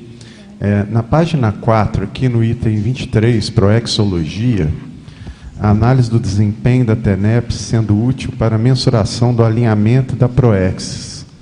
É, você podia, por favor, é, aprofundar um pouquinho aqui, dentro da sua experiência, assim, é, qual, quais as formas que você utiliza para potencializar esse alinhamento? Inicialmente é uma postura mais interna mesmo. Eu sempre me coloquei para os amparadores assim: eu estou para o trabalho. Eu estou para o trabalho. Então, assim, se o trabalho melhor for o caminho A, estou eu no caminho A. Se o trabalho melhor for o caminho B, estou eu no caminho B. Então, é, quando você dá esse abertismo na própria TENEPS para os amparadores, eles, assim, na minha experiência, né, tem uma contrapartida. Tem insights, às vezes direcionamentos mesmo de qual seria a melhor abordagem, a melhor decisão para tomar. Pronto. Exemplo, antes de eu começar a TENEPS, eu fui fazer um experimento no laboratório e eu estava assim, gente, eu preciso, eu ia me mudar para Minas, né? E eu preciso achar um local para morar. Para eu começar a minha TENEPS nesse local, depois de um tempo estabilizado e tal. E eu descoincidi e os amparadores me mostraram o prédio me mostraram um terceiro andar e me mostraram uma mulher parapsíquica ali naquele terceiro andar. falei, gente, mas quem que é essa pessoa? O que está acontecendo? Que lugar que é esse? Eu pergunto, tá? Eu sou uma pessoa perguntadeira. Eu pergunto. Aí, mas você não tinha falado que queria ajuda para escolher o lugar para morar? A gente já está preparando seu tenepsário. Falei, poxa, tranquilo. O meu planejamento era ir um mês antes de iniciar, de eu voltar para o meu trabalho, que eu estava em afastamento para qualificação, para achar casa. Você acha que eu voltei um mês antes de Foz? Voltei nada. Pedi para minha mãe ajuda para ela, ela procurar os apartamentos próximos do trabalho. Falei que eu vou ficar um mês aqui terminando a minha qualificação para TENEPS. Com uma semana antes, eu consegui achar na internet exatamente o prédio. Era cinco minutos do meu trabalho. O apartamento que estava vago era do terceiro andar. Entendeu? Então, essas coisas é, dão segurança para mim. Né? Às vezes, quando vai ter alguma mudança de voluntariado, o que, que acontece? Na TENEPS começa um negócio diferente. Aí você vai ver um negócio diferente, umas pessoas que não apareciam, contexto extrafísico diferente. Aí à noite você tem uma projeção com um povo que você não está acostumado a ter projeção, e você está trabalhando um negócio que você nem imaginou. Aí passa uma semana, liga a pessoa, coordenadora do local, e fala assim: quer assumir uma coordenação aqui? Eu falei, mas eu já assumi. Eu já estou trabalhando extrafisicamente. Né? Agora vamos para o intrafísico. Então, quando a gente se propõe para o trabalho, é, os indicadores de funcionamento da TENEPS funcionam. Né? Funcionamento funciona. Então, assim, é, fica mais fluido. Não quer dizer que fica mais fácil. É, eu, eu, só o que me gerou dúvida foi porque antes você falou também que não, a gente não pode também ter a postura passiva, né? Use essa minha energia, meu corpo está aqui, faça o que você quiser. Uhum. Né? Então, assim, é, é mais assim, as maneiras, né? Você, você já falou uma, mas de, de estar disponível, mas de, de estar mais atuante também, né? O que fazer para estar mais é, como é que fala? Com um protagonismo ali maior ali em, em conjunto. Ou, ou, se não é para ter esse protagonismo durante a TENEPS, isso que eu quero aprofundar, sabe? Olha, eu, eu tenho um acordo muito claro com o meu operador. Tudo que eu puder aprender, que tiver no meu nível cognitivo de entender, eu quero estar lúcida para saber. Teve uma época da minha vida que foi tomar uma decisão muito importante, que ia influenciar a minha ProEx, mas muito importante mesmo. E eu percebi que o contexto estava assediado. As pessoas envolvidas estavam num assédio tenso. Tinha clarividência viajora com o local, e o negócio não funcionava, e eu tinha que tomar minha decisão. E eu falei com o parador, como é que eu assisto melhor isso? O parador me tirou do corpo, me levou para a situação. Eu vi a situação. Né? Ele falou assim, pronto, você queria lucidez para você decidir o que, que você fazer? Está posta a realidade. A realidade é essa. Eu falei, eita, o negócio está Está mais complexo do que eu imaginei para a decisão. Quando eu tive esse pensamento, o operador falou assim: se você optar por esse caminho, a gente te ajuda no desassédio. Mas a escolha é sua. Gente, isso para mim foi um ensinamento, mas foi um ensinamento que eu carrego até hoje. Uma decisão que influenciar na minha ProEx, que tinha um processo de desassédio para ser feito, e o operador falou assim: ó, se você optar, a gente te ajuda. Demorou anos, anos, para resolver essa questão. Mas eu me senti tão respeitada pelo operador, que assim, eu queria lucidez, eu queria saber o que estava acontecendo. E ele me mostrou. Só que tem um ônus, né? Quando a gente quer uma lucidez multidimensional, saber coisa para. Você tem um ônus. Você não vai olhar aquela situação mais achando que você está alegre, contente, saltitante. Você sabe que ali vai ter um trabalho, vai ter um trabalho sério para fazer. E a partir do momento que você escolhe, é trabalho em equipe, né? Se você dá a oportunidade para a pessoa escolher, a pessoa escolhe aquele caminho, não dá para reclamar depois. Ralei um bom tempo nisso aí, nessa assistência, deu certo, funcionou, e eu entrei nesse, nessa opção do Veio da Prática que eu é, pretendi. Quanto mais lucidez, mais responsabilidade. Mais responsabilidade. Obrigado. Posso eu aqui? Tem mais gente. Então, eu gostaria de te perguntar em relação ao crescendo Tacon Tares. Uhum. Eu acho que é um tema transversal, de fundo, enfim, aqui, né?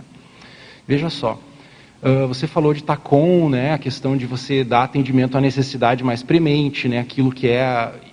Agora, veja o seguinte paradoxo, né? A Tacon, supostamente, ela não entra tanto na cabeça, né? Na mentalidade, etc. Supostamente, é mais... Aparentemente, é respeita até certo ponto o livre-arbítrio, porque não entra no modo de pensar do assistível, aparentemente. Tá? Deixa, deixa eu completar a pergunta. Hum. Já no passado, a assistência com informação ela foi muito doutrinária, uhum. no passado. Então, é, como que fica, como que você entende a relação da TARES com o livre-arbítrio do assistível? Entende a questão? Quer dizer, a, dessa passagem da TACOM para TARES, por que, que a TARES, é, Bom, de que modo é, que se. Você entendeu o paradoxo? Entendi. Parece que a TACOM é, não entra na questão da, da intraconsciencialidade. Da intraconsciencialidade. Fica, atende aquilo que precisa. Então, como que você responde a isso? Como que, o que, que você considera em relação a isso? Tá. Bom, isso aí é, é, é um objeto de estudo da, dessa minha vida até o momento, né? Mas vamos, vamos tentar. É, a Tacon, ela fica superficial, mas ela cria um espaço, um ambiente, para que a pessoa respire, respire e consiga começar a pensar por ela mesma. Quando a pessoa com, consegue começar a pensar por ela mesma, é o momento em que a gente consegue fazer TARES. Aí, a dosagem da TARES que é a grande questão. Porque se você força muito aquela pessoa a enxergar da maneira que você está enxergando, que você tem outra biografia, você tem uma outra história, você está vendo de fora a situação, isso é complicado. Você vai fazer um estupro evolutivo, vai dar problema e, às vezes, é, é justamente o oposto que acontece. Né? A questão da TARES é, é mensurar até que ponto você pode avançar com aquele assistido no momento. Isso vai de sensibilidade e, gente, vai de tentativa e erro. A gente erra. Eu, nossa, várias vezes eu tentava e, e falava, falava, falava, falava, falava, e a pessoa assim, não quero saber. Tem algumas pessoas que eu coloquei no meu CPC perguntar. Assim, posso dar minha opinião? Você quer saber minha opinião ou você quer falar? Se você quiser só falar, ok, eu estou aqui, escuto. Vou fazer tá bom. Não tem problema. Tento envolver a pessoa com energia, tento acalmar ela. Mas se ela quer saber, eu falo e vou tentando. Né? Vou te dar um exemplo de uma experiência. Uma projeção no TENEPS, um parador me tirou do corpo me levou para assistir uma consim. Essa consim, ela tinha é, um acoplamento, um processo simbiótico com uma consegue de anos né, de anos. Eu cheguei para um parador e falei assim: e o que, que eu faço agora? Me explica, porque eu quero aprender de forma técnica como é que eu faço isso. Aí na época era amparadora, não era amparadora, era amparadora.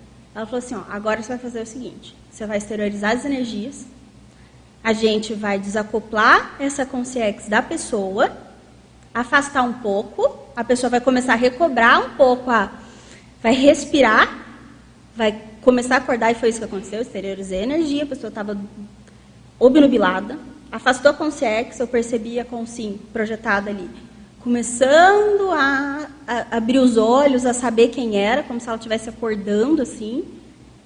Aí, eu perguntei, falei, olha, a gente acabou de tirar, era uma pessoa que conhecia de multidimensionalidade, tal. falei, olha, a gente acabou de tirar aqui do seu lado uma consciência. Você quer você quer me ajudar a tirar ela da sua casa e encaminhar essa consciência? Não, não, não, não. Deixa, de, deixa na casa. Já saiu do quarto, tá bom, tá bom. Tipo, por hoje tá bom. Aquilo para mim, foi um, olha, digamos que eu engoli seco ali, estava a influência da amparadora, e falei assim, é sério que você não quer que tire da sua casa, né? Pensei. Na, na, no momento eu pensei melhor, depois, estou falando isso para o estrianismo. Mas eu falei com a amparadora, eu falei, mas. E aí? E, e é isso? Está começando a respirar, vai começar a pensar. Você não vai tirar um assédio crônico com um dia de esterilização de energias, assim, garota nova, né? Eu tinha menos de um ano de TENEPS, era garota nova mesmo. Você não vai conseguir fazer isso. Eu falei, beleza. Como é que vai ser assistência? Vai durar um processo. E foi assistência de anos ali. O que, que eu aprendi nisso? Gente, eu fui muito mais assistida do que essa pessoa. Meu temperamento, eu precisei melhorar muito para entender esse processo de estar com porque por mim eu resolvia logo o negócio, já a pessoa já começava a pensar por ela mesma. O que, que eu aprendi? O padrão energético ali daquela assistência, eu tinha acabado de reciclar antes de começar a ter NEPS. Estava ontem. Por isso que fui eu que fui ajudar. O amparador me levou. Porque se fosse alguém que já tinha superado isso há muito tempo, a energia não ia nem conseguir entrar ali no processo de acoplamento. Eu tinha acabado de reciclar ontem. Por isso que eu queria pressa, que a pessoa resolvesse, né, entendesse a TARES rápido, porque eu tinha passado por aquilo ali e reciclar aqueles pontos tinha me feito muito bem. E aí eu fui aprendendo a fazer uh, a TARES quando era possível. Encontrava essa pessoa às vezes intrafisicamente, trocava uma ideia, puxava, de vez em quando ela tinha uma projeção comigo, eu fui acompanhando esse caso por dois anos. Foram dois anos de TARES. E o que, que foi a TACOM? O primeiro alívio, que eu entendi, tá? foi o primeiro alívio ali de você tirar a consciência, aquela história do, do passe, às vezes, né? Ia tomar passe, nossa, limpava. Três dias depois, aquela mesma coisa, vai tomar passe de novo, limpava. Três dias depois, aquela mesma coisa, entende? Assim, a pensenidade da pessoa é que vai vincular ela com as consciências.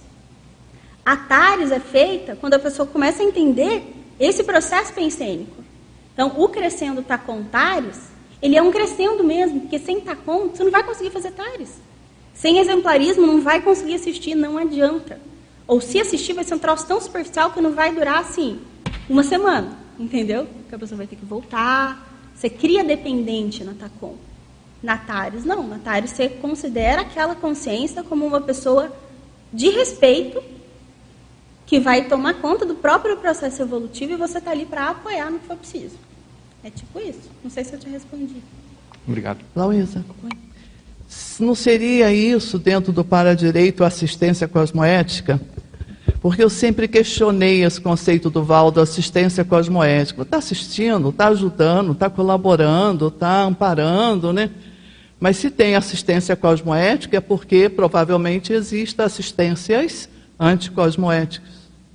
E não seria esse exemplo que você acabou de passar aí, isso, o respeito às escolhas do assistido? Sim.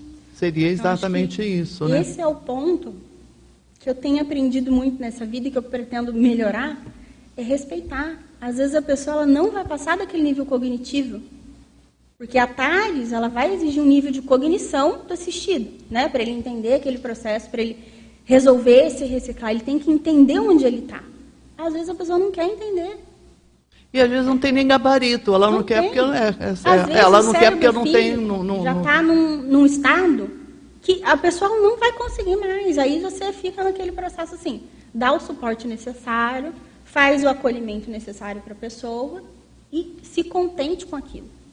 Tá. Que é a opção e, dela. Tá. Tá, perfeito. Eu queria aproveitar para chamar a atenção mais um item. Um item. É, voltando lá na, na fala dos Ais, quando o esclarecimento ele vem nesse viés atacom, quero repetir o que ele falou lá, por exemplo, uhum. não é o único, mas por exemplo, é, a condição religiosa, existe a imposição da informação, né?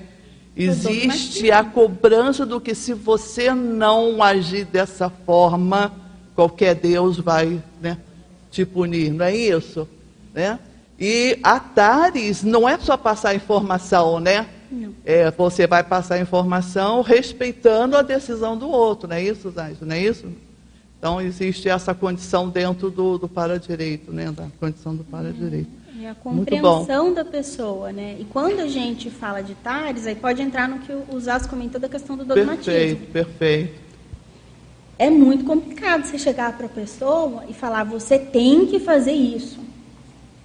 Né? Eu tenho resultado muito esse negócio. Porque é. antigamente eu olhava a situação e falava, gente, está fácil resolver esse trem. Está fácil tá resolver. Fácil. E a gente usava dois instrumentos, é o medo e a, a, a, a tal da cobrança, né? Ou tá até claro. o próprio processo afetivo mesmo, manipulação. Aí, se você sim, não fizer sim. isso, vai acontecer Você tem isso. o meu, meu, meu agrado, Meu agrado, exemplo. meu afeto. Então, assim, nessa vida, pelo menos para mim, com paradigma consciencial, eu tô, eu tô tentando né, é, juntar os trafores desses perfeito, processos. Perfeito. Né, e reciclar esses maus hábitos. Porque era o que se tinha. É. Era o que se tinha. Pensa naquela história que eu falei da, da projeção lá na dinâmica da TENEPS.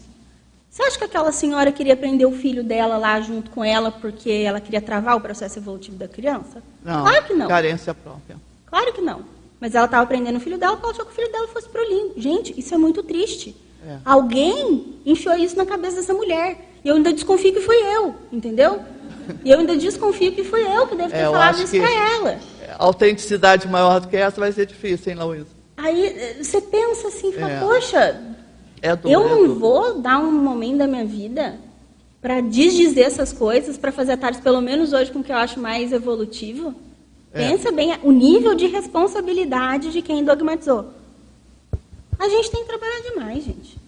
Tem que trabalhar bastante. Obrigadão. Tem mais alguém? Pode ir, mãe. É, bom dia a todos. Parabéns, Lauísa. Estou muito feliz de estar aqui, te vendo, né? E fazendo pergunta, ver o tertuliário aqui com energia positiva. Felicidade de mãe, né? Gratidão de mãe. É, a minha pergunta está lá na página 4.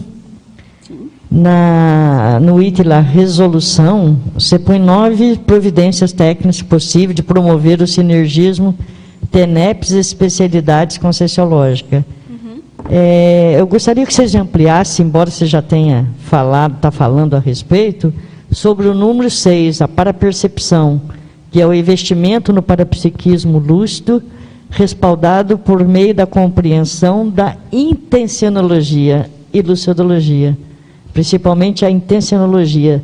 O que, que você pode ampliar, falar mais aí para nós? Isso. É, isso daqui é uma, uma otimização, né, uma providência que vai ajudar nessa questão do sinergismo.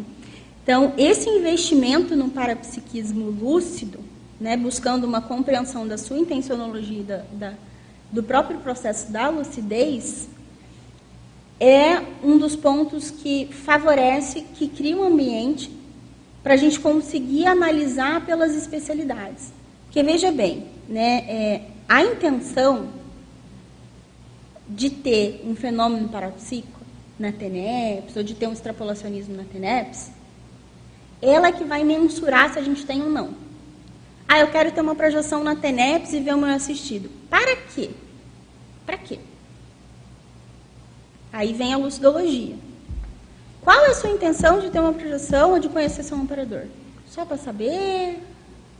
Para falar, ah, eu tive uma projeção na TENEP, sei quem é o meu assistido? Ou você quer aprender com aquela situação? Você quer se qualificar com aquela situação? Então, quando a gente vai tratar a parapercepciologia no contexto interassistencial, a gente tem que tratar com muita seriedade. Eu brinco, brinco, brinco, rio, rio, rio aqui, mas eu sou uma pessoa extremamente séria no meu trabalho. Isso aí quem me conhece mais de perto sabe. Eu sou séria. Com parapsiquismo não dá para brincar. E a percepciologia, ela está dentro desse contexto. Então, assim, o amparador, ele vai te ajudar, inclusive, às vezes, relembrando uma lente de, de visão, né? Olha, você não olhou essa, essa situação aqui pela perspectiva serexológica. Você fez um curso lá, na Consecutivos, naquele curso você aprendeu isso, isso, isso, isso, isso. Quando você conversou, sei lá, com a Débora, a Débora te disse isso, estou te dando os meus exemplos. Débora falou isso, isso, isso, expandiu a sua visão. Então, quando eu tenho né, essa. Quando eu compreendo a minha intencionalidade na parapercepciologia, eu vejo as possibilidades de ter fenômenos parapsíquicos, extrapolações que podem me servir para a qualificação da TENEPS. Igual esse caso que eu contei agora há pouco. Gente, isso foi há quatro anos. Até hoje eu aprendo com isso.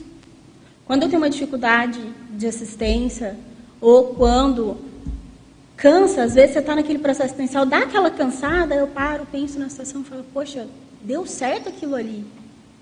Funcionou. Aquele jeito de trabalhar funcionou. Respeitando o limite do outro, o limite do assistido. Você volta, ressignifica aquela para-percepção, aquela, aquela interpretação do seu extrapolacionismo, ganha uma energia fala, beleza, eu vou continuar firme aqui no trabalho. Então, eu acho que é nesse sentido. Respondi é, é, muito bom. Aproveitando, tem o último item que é, que é a Thales, eu gostaria que você falasse também, principalmente quando se fala em retribuciologia, né? que é o que você está fazendo, é que os verbetógrafos faz, né? o círculo mental somático, as outras uhum.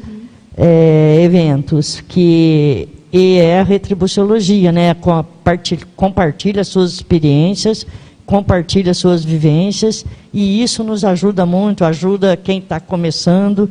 Gostaria que você falasse um pouquinho mais a respeito desse último item. Certo. É, a, a parte gesconográfica, né, a parte de escrita, de pesquisa, de, de colocar no papel a maneira que eu penso, ela é uma parte muito importante do meu proex. Porque quando eu vou colocar no papel como eu penso, eu preciso elaborar melhor isso daí. Eu preciso deixar claro para que outra pessoa que vai lê ou que vai ouvir, ela entenda do que eu estou falando. Vê como é que é sério essas, essas ferramentas que a gente tem aqui de, de, de gesconografia. Vamos pensar. Começou com verbete. Do verbete eu expandi para o artigo. Chegou a tertúlia matinal tudo com o mesmo tema. Do verbete para o artigo, para mim já teve uma verpol. Que é a questão do catálogo cogniciológico. Para mim, na minha visão. Para mim foi uma verpol. Do artigo para a tertúlia matinal, teve outra que é a questão da profilaxia da automimese, que fez um sentido gigantesco na minha cabeça, na minha cabeça.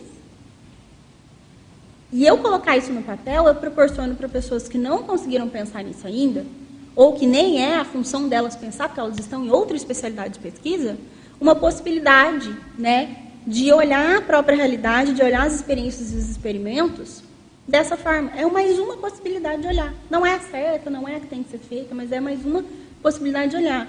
Então, a TARES é a retribuição. Eu vou guardar esse conhecimento comigo? O parador me deu, eu vou falar, não, essa energia agora é só minha, essa cognição é só minha.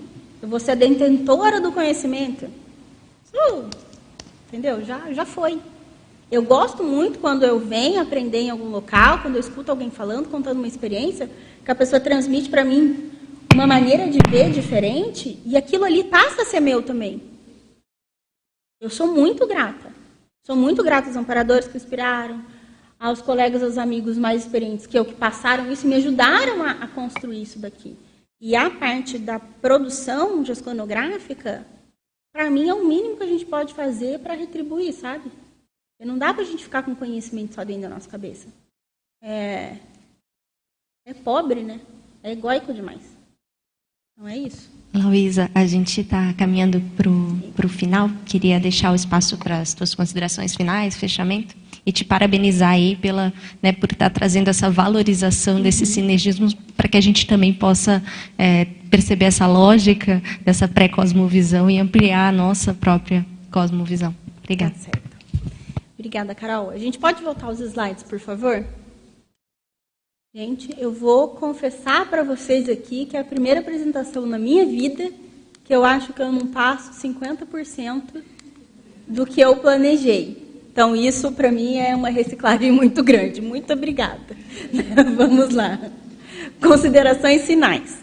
Então, sinergismo TENEPS especialidades conscienciológicas desenvolve um modus operandi pesquisístico cosmovisiológico, qualificando o tenepsista pesquisador a partir das autoexperiências.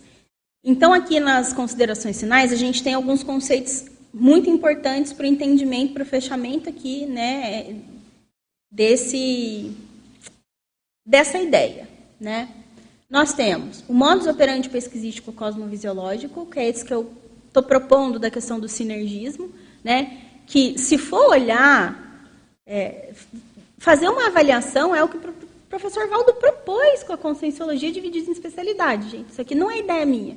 Mas eu estou conseguindo entender pela parte da tenepsologia agora. Então, assim, ele propôs isso, né, um modo pesquisístico cosmovisiológico, que vai qualificar o tenepsista, que não é só aquele tenepsista passivo, é o tenepsista pesquisador, e eu gosto sempre de colocar nos meus trabalhos essa questão da qualificação do tenepsista. O tenepsista pesquisador, aquele que está focado na autopesquisa como qualificação da interassistência, né? E ele qualifica isso a partir da autoexperiência. Aquela pessoa que ela vai valorizar o que tem. Ela vai valorizar. Pode ser um micro mini fenômeno, que ela acha que é isso, ou pode ser lá a cosmoconsciência. Mas é a pessoa que vai valorizar aquilo ali, vai extrair daquela experiência o máximo possível de aprendizado para qualificar, para se qualificar interassistencialmente. Então, eu deixo um questionamento para vocês, né? É, você, pesquisador ou pesquisadora, aproveita as experiências da TENEPS na autopesquisa visando a qualificação? Eu, se cada um de vocês aqui chegar em casa ou durante a semana, tiver uma experiência e tentar pensar nisso daqui para analisar a sua experiência, eu já ganhei, assim, já serviu o paper já, já teve, já cumpriu pelo menos um objetivo, né? Consegue abordar a mesma experiência por diversas óticas, considerando as várias especialidades conscienciológicas? Aí é o questionamento.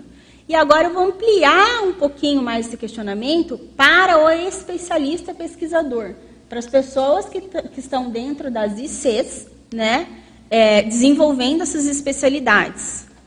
Qual que é esse nível né, de pesquisa sinérgica que você tem feito dentro da sua IC, dentro do seu trabalho? Você tem usado né, a, a, o seu contato com seus amigos evolutivos, com os outros pesquisadores, para melhorar a sua especialidade, para acrescentar suas especialidades? Né? A gente, vocês, a gente, né, tem feito é, uso dessa sinergia para melhorar os cursos, as escritas, as pesquisas? Quem sabe aquele seu vizinho do lado, da IC do lado, vai ter uma variável da sua pesquisa, só uma, que vai fazer total diferença para a ampliação da sua, sua especialidade. Então é nesse sentido que eu encerro. Queria agradecer a todos aí. Muito obrigada. É, aprendi bastante hoje. Ressignifiquei muito das minhas experiências que eu contei aqui. Ainda vou ter trabalho de casa para pensar mais sobre elas. E é isso aí. Obrigada. Mais uma vez, parabéns, Lauísa. Ficaram muitas perguntas aqui no chat, é sinal de que a pesquisa deve continuar. No, hoje nós tivemos 55 presentes e 317 espectadores. A tertúlia matinal fica por aqui. Uma boa semana para todos e nos encontramos na semana que vem com mais uma tertúlia matinal.